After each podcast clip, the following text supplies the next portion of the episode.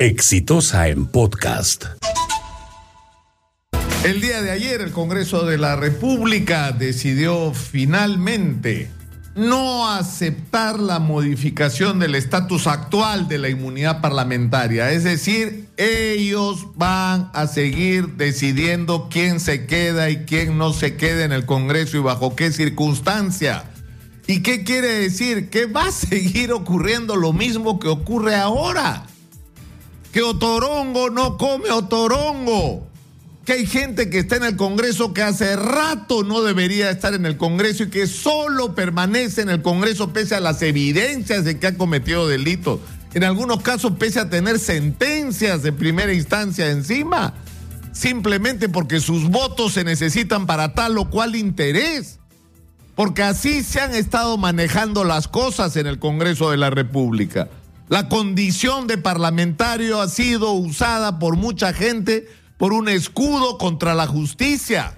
Y los señores congresistas con el cuento de que tienen que proteger su, digamos, su, condición de representantes de la patria, que si no tienen la inmunidad en los, términos en que está planteada actualmente, no van a poder hacer su trabajo y no van a poder denunciar y no van a poder investigar cuando saben perfectamente que ese no es el problema. Porque acá hay dos discusiones distintas. Uno es la función investigadora que tiene que llevar el, Congreso y otra es la comisión de delitos, que es un asunto absolutamente distinto. Y tenían una oportunidad extraordinaria, extraordinaria, de reencontrarse con el país, porque el gran problema es que este Congreso de la República no está sintonizado con el Perú y sus problemas no entiende que la reforma política y la reforma de justicia no es un tema de Martín Vizcarra. Podría estar o no estar Martín Vizcarra, igual es indispensable una reforma de estos sistemas. Pero no solamente eso, sino que vivimos en un país agobiado de problemas, de problemas de fondo, de problemas de largo plazo. No hay un conflicto en Tía María. Hay un problema muy grave con cómo manejamos la inversión minera, que es nuestro principal recurso porque las cosas se han estado haciendo muy mal, porque los contratos están mal, porque las leyes están mal, porque la perspectiva con la que se enfrentan los problemas están mal.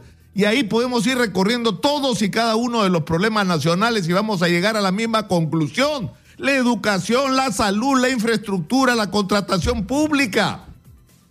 Pero el Congreso está en otra.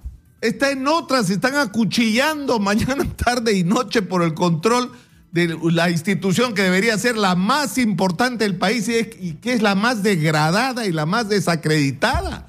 Merecen que lo cierren, por supuesto que merecen que lo cierren ya hace rato, ya hace rato. Y resulta sinceramente una falta de respeto para los peruanos decir que nos saquen a balazos. A ver quién va a ir a defenderlos el día que decían cerrarlos si es que esto ocurre y si el presidente Vizcarra decía hacerlo porque formalmente se supone argumentos para hacerlo tendría. Pero en fin, la pregunta que hay que hacernos es, ¿merecemos los peruanos llegar al, al, bicentenario de nuestra independencia con este Congreso de la República? Dígame usted la respuesta. Este fue un podcast de Exitosa.